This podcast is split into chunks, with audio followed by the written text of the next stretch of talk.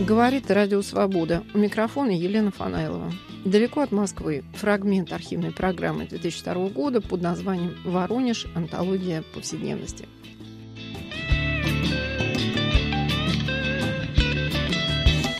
В 2001-2003 годах по поручению редакции «Радио Свобода» примерно раз в месяц я ездила в удаленные от столицы пространства. Воронеж – мой родной город, из которого я уехала в Москву в 99-м, и по этому рассказу во многом станет понятно, почему. С 2014 года, с начала военного конфликта на востоке Украины, больше невозможны никакие совместные музыкальные и художественные проекты украинских и воронежских музыкантов типа фестиваля Вени Дыркина, о котором идет речь. Веня был уроженцем Украинского Востока. Зато беженцы из Луганской области стали привычными фигурами среди таксистов и мелких предпринимателей. До Воронежа из Москвы ехать ночь в поезде. Утром состав пересекает водохранилище. Пассажир видит индустриальный пейзаж и мусорные свалки. На вокзальной площади вместо дореволюционной часовни памятник генералу Черняховскому. Над самой короткой улицей в городе, улицей Мира, по которой ссыльный Мандельштам вел к себе в гости опальную Ахматову, возвышается чудовищный купол нового православного храма. Размерами он приближается к московскому храму Христа Спасителя. Воронеж – столица Черноземья и Красного пояса, город русского национального единства и заповедник православия, родина вечно протестного электората и недавнего коммунального бунта. А еще в городе любят джаз и рок-н-ролл и ежегодно проводят музыкальные фестивали. В начале и середине 90-х местные рок-музыканты были самой активной частью богемы. Работали рок-клуб и легендарное кафе «Фидбэк», а брутально-черноземная группа «Сектор газа» звучала на любой вечеринке. В день моего приезда брат предлагает мне сходить на рок-концерт. Фестиваль памяти рок-музыканта Александра Литвинова, он же Веня Дыркин, делают молодые люди, которые дружили с Веней и пропагандируют его музыку. Студент Дима Большаков считает, что фестиваль этот напоминает о старых временах хиппи. В чем-то по духу хиповский фестиваль. Стилистика складывалась так только одним образом. Дело в том, что люди, которые работают, они как бы входят в такую одну группу, тусовку, что ли. У нас э, близкий вкус, мы выросли на какой-то определенной музыке. Плюс ко всему, Веня Дыркин, все мы его знали. Он делал именно такую музыку. Он сам с Украины, с Луганской области. В Воронеже просто сложился его бенд.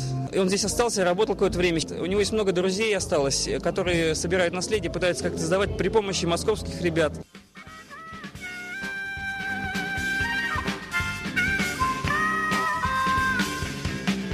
Я помню, как на дачу Кэмпбелл мы ломились через шлюзы. Как менты все угорали за наших вычурных прикидов. Я сварил стакан глинтвейна, чтобы мой пророк не кашлял. Стал рассказывать про Питер, город с крышей, но без башни. По округе раздавалось, так что весь поселок слышал. А какая была у Вани крыша. Говорит Владимир Кожикин, московская группа «Станция Мир». Часто здесь бываю, очень много друзей. Город просто великолепный. Впервые лет за 10 рок-фестиваль, чтобы были представлены много украинских и русских команд. То есть вот такой вот славянский стык. Воронеж как промежуточная стадия между Москвой и Восточной Украиной. Приехали из Киева, приехали с Луганска, приехали из Краснодона. Лучшие воронежские команды, плюс Санкт-Петербург, Леня Федоров из группы «Аукцион». Продолжает Леонид Никитенко, организатор фестиваля. Просто есть такой архетип Веня Дыркин. Вот такой э, интернациональный э, странствующий музыкант. Бродяга, в общем-то, полунищий, который велик, но незаметен. Сохранилась запись Вени Дыркина, он же Александр Литвинов, с концерта «Дыркин Бенд» 97 года. Дворик. Пацана гоняет мячик. Подходит э, какой-то бомжик. Пацан вас срывается, подбегает, там, давай в него камнями, там что-то там палками у него тыкать, там. И тут мама одного из мальчиков выглядывает со второго этажа и говорит, Коля, иди сюда. Поднялся наверх, а мама ему говорит, Коля, ты понимаешь, бомжики, они бродяги, они божьи люди, вот нельзя над ними так измываться, издеваться. Говорит, чем же они божьи, собственно? Она говорит, ну вот слушай, когда-то давным-давно, когда Господь создал землю, ну, населил там, расселил, люди там, люди там молились, Господи, да что у нас жизни нет совсем. Ну и Господь послал каких-то пророков и сказал, передайте людям, что вот такого-то дня я высыплю росу на землю, и каждая капелька росы в этот день станет эликсиром молодости. Ну, люди, естественно, от жадности своей, каждый по две капельки, а кто и по три урвал. Ну и всем не хватило. Но остальные опять взмолились, Господи, несправедливо. Говорит, ну раз так, тогда кто пройдет тысячу дорог и тысячу городов, та пыль на шузах, она и станет, собственно, эликсиром молодости. И с тех пор иногда люди, они просто подрываются, берут котомочку и идут куда-то собирать этот эликсир молодости. Группа Дыркин Бенд играет сегодня в прежнем составе, говорит бас-гитарист группы. Я в миру Ёж. Я играл в свое время с Венькой. Много здесь говорить не нужно, просто это самый сказочный человек из всех тех, кого я за жизнь встретил. Он был шаман в лучшем смысле этого слова и чувствовал очень тонко. Спасибо ему, что он был. Согласитесь, не самое лучшее времечко выбрал мой друг для своей панихиды. О, это белое слоя на черном ажурном до плевоты родных и друзей. И далеких прохладных и недосягаемых милых запахом моря. О, где ж ты маленький был, когда солнечный круг? Эти сукины дети шагами делили на крыв. О, это небо, что шеи вокруг, этот лук, что пройдет по рукам, И закаты привяжут к ногам.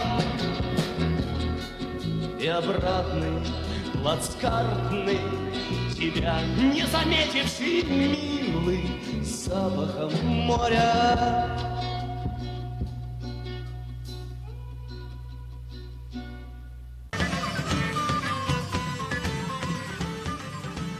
Приглашенная звезда Воронежского фестиваля Анна Герасимова, известная под сценическим псевдонимом Умка, лидер группы Умка и Броневичок. Мне очень нравится Воронеж. Очень теплый город, совершенно не агрессивный.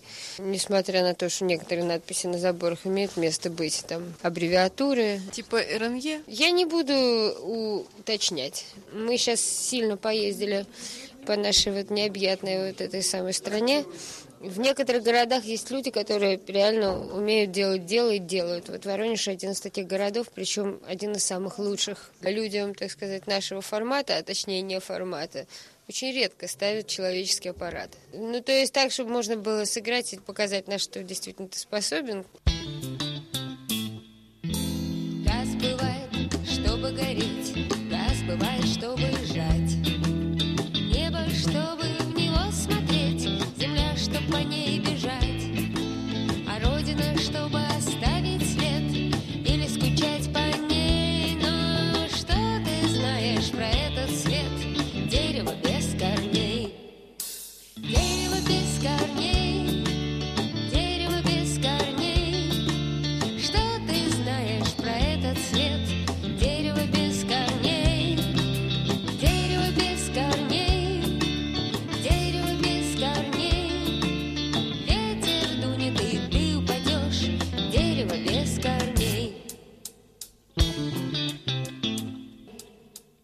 Завершал фестиваль знаменитый питерец Леонид Федоров, группа «Аукцион». Можно мне потише гитару?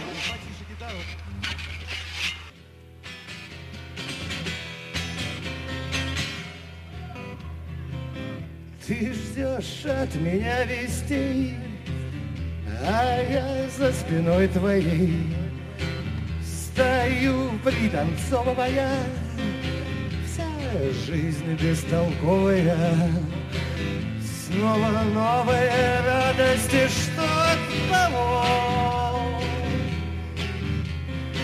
С днем рождения нового светлого дня.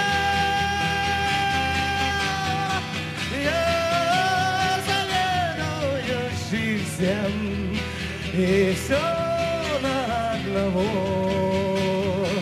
Я всем, и все из-за меня.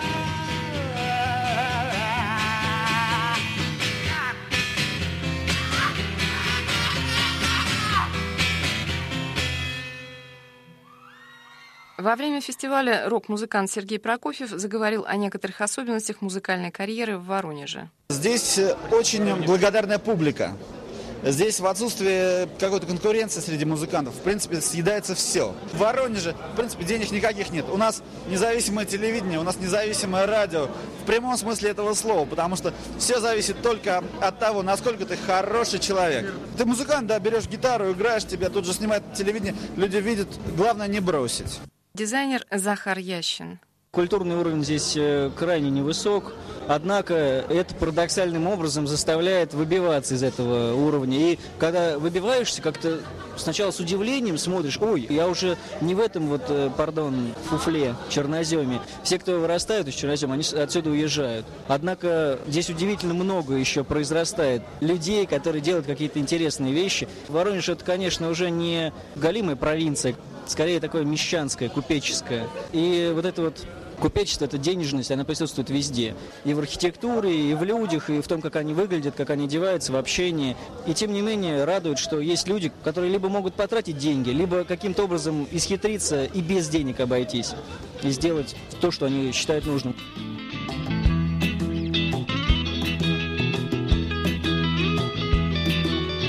Далеко от Москвы фрагмент архивной программы 2002 года под названием «Воронеж. Антология повседневности». Художественная акция под таким названием произошла в выставочном зале Союза художников в центре города. Пятеро молодых людей представляли компьютерную графику, видео и инсталляции, посвященные городу. Говорит художник Илья Старилов, ему 20 лет. Ну, мы подумали, как бы оформить выставку полимером вообще, то есть едкими токсичными веществами, которые мы постоянно потребляем. Они вокруг нас, в принципе, мы все мутанты уже давным-давно. Как бы атмосфера самая, которая двигала вообще вот по теме этой выставки, это шел просто индустриальный мусор, в котором мы живем просто, их в самом деле кругом жуть. Это город Воронеж. Это город, который внутри тебя. Я, например, не могу для себя оправдать то, что я действительно что-то своими работами изменил, там, или смогу что-то изменить, там, вообще по жизни.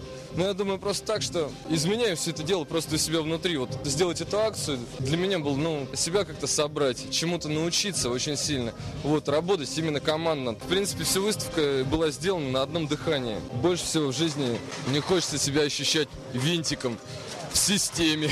Литератор Александр Анашевич рассказывает о том, почему он не любит Воронеж. Я не хочу, во-первых, жить в этом городе, как, скорее всего, ни в одном из русских провинциальных городов, которые я, и за эти слова я могу ответить, я ненавижу. Я ненавижу эти города за не только их архитектуру и людей, а за их спокойствие.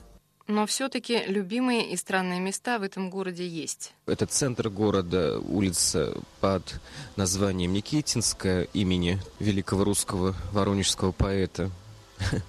В Воронеже есть культ по поводу Никитина. Вот есть такая тихая улочка, на которой можно сидеть. Вот, пожалуй, это еще район Схи со своими совершенно шикарными старыми постройками и какими-то глубокими пространствами. Это не город, это места, в которых этот город отсутствует.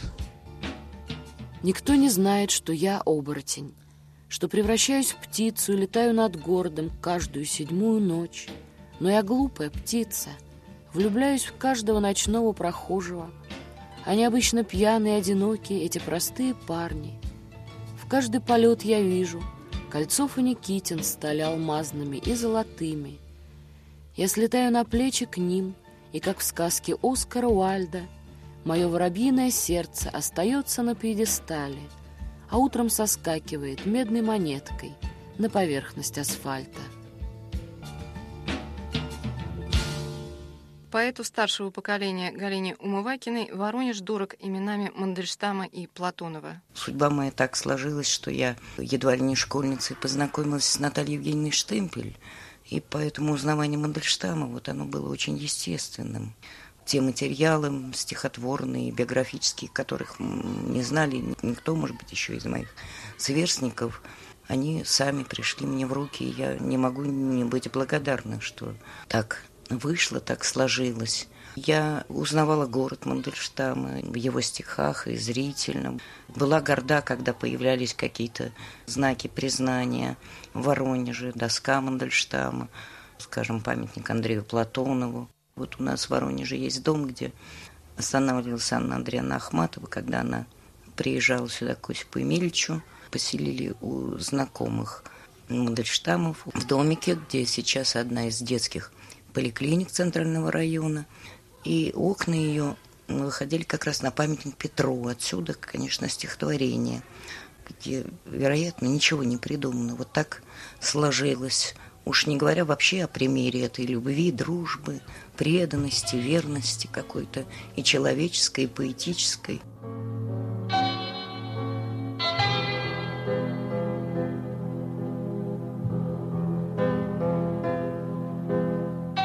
На улице пасмурно, в комнате Цветаевский бардак. Должно быть виновата моя глупость, должно быть виновата моя бедность. Вот я войду в Петровский парк, где Петр Первый горит, как Иоанна Дарк. Московский театральный художник Юрий Хариков. Этот город для меня вроде бы должен быть родным, но я из него уехал в 17 лет. Только люди, только какие-то события внутри этого города позволяют мне осуществлять этот живой контакт, эти живые связи. Стоит им уйти из этого города или из этой жизни, связь с этим городом будет для меня прервана. Он на самом деле очень странный город.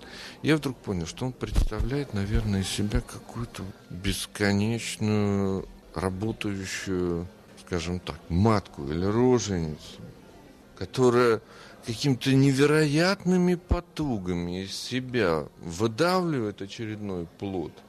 А вот его жизнь дальше связана с этим городом, не связана. Это уже факт, ну, стечения тех или иных условий исторического периода и, или вообще этой жизни.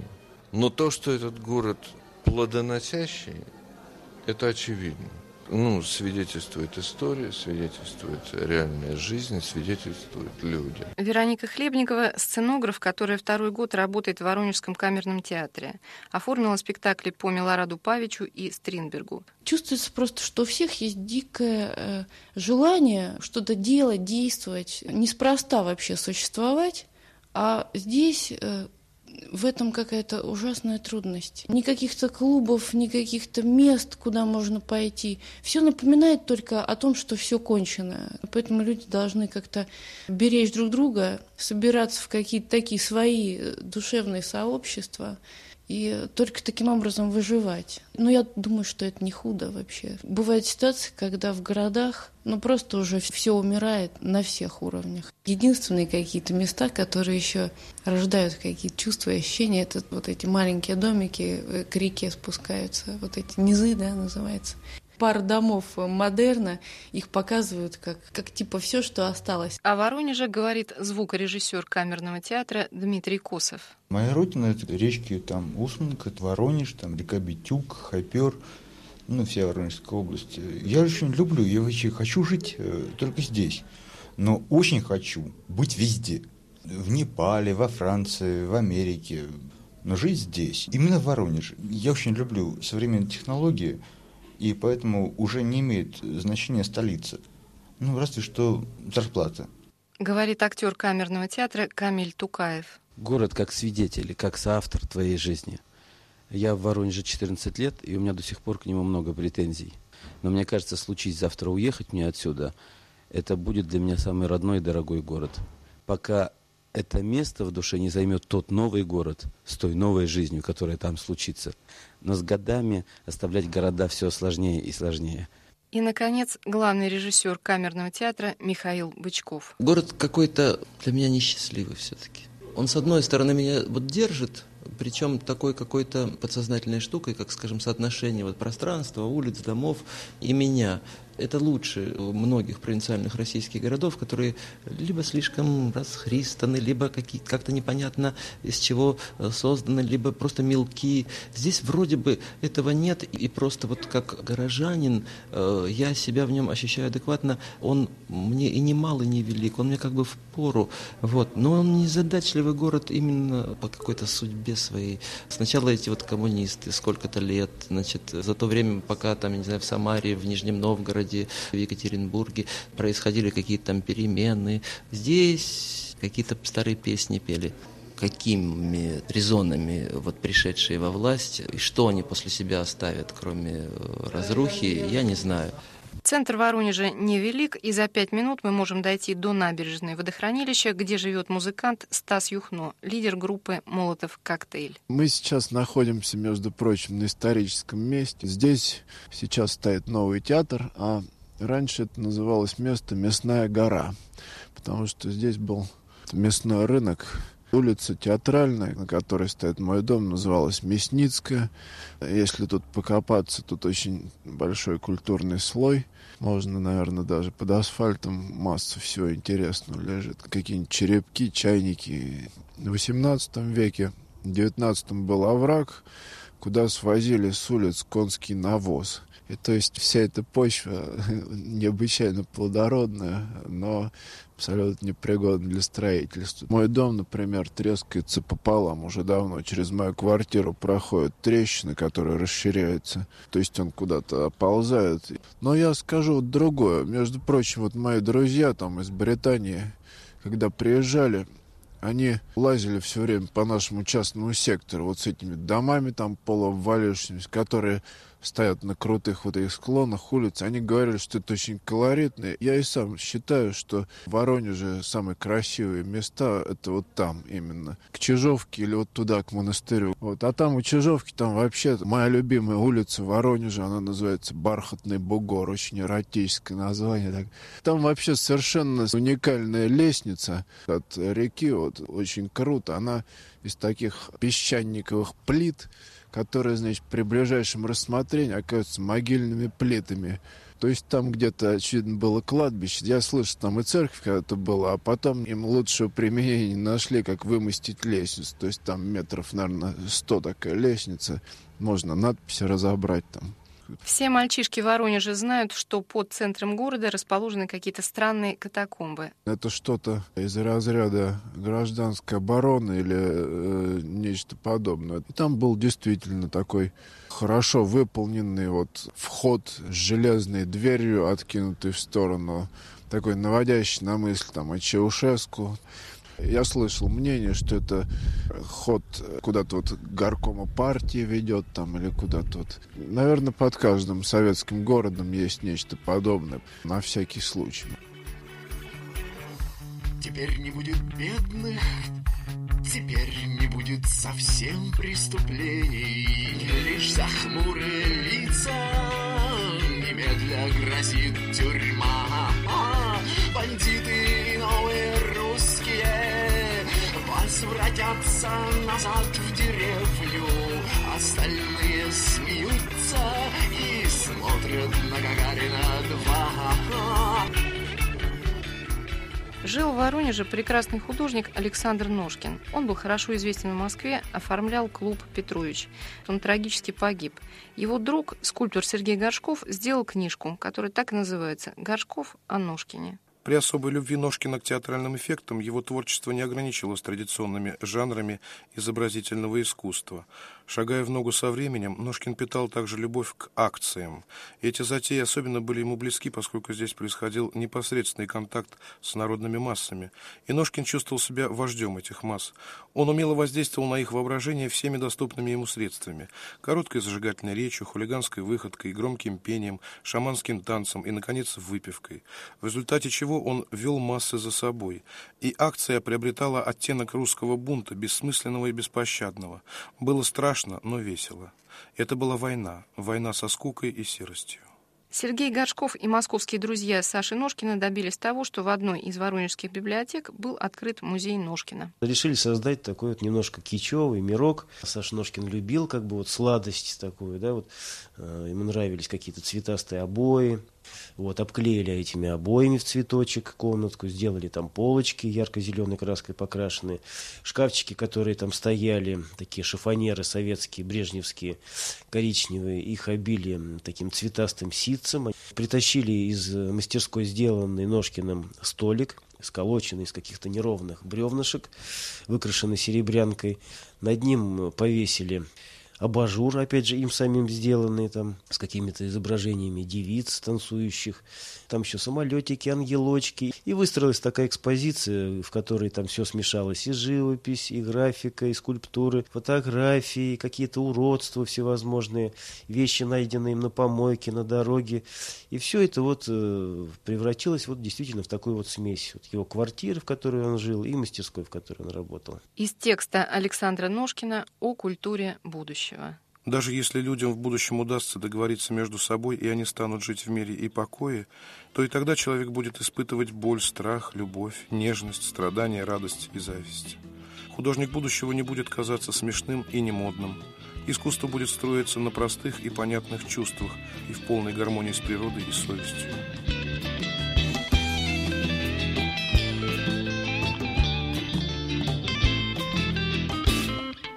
Что происходило с героями этой программы и с локацией в последние годы. Как говорят воронежцы, благодаря предпоследнему губернатору Гордееву центр города превратился в хипстерский рай. Режиссер Михаил Бычков выстроил новое здание камерного театра, организовал два театральных фестиваля европейского класса «Платоновский» и «Мандельштамовский». Но Киевский театр «Дах» Влада Троицкого и группа «Даха Браха» больше не приезжают в Воронеж из-за русско-украинской войны. Михаил Бычков получил еще несколько золотых масок и открыто поддерживал Алексея Малобродского и Кирилла Серебренникова в процессе седьмой студии. Художник Сергей Горшков курирует выставки в галерее современного искусства «Хлам». Скульптура Александра Ножкина под названием «Стул для борьбы с желобами» установлена в сквере за областной администрацией. На площади перед ней расположен памятник Ленину, образец советской монументальной пропаганды. Вы слушали архивный выпуск программы «Далеко от Москвы. Воронеж. Антология повседневности» в проекте Фанайлова «Вавилон. Москва». thank you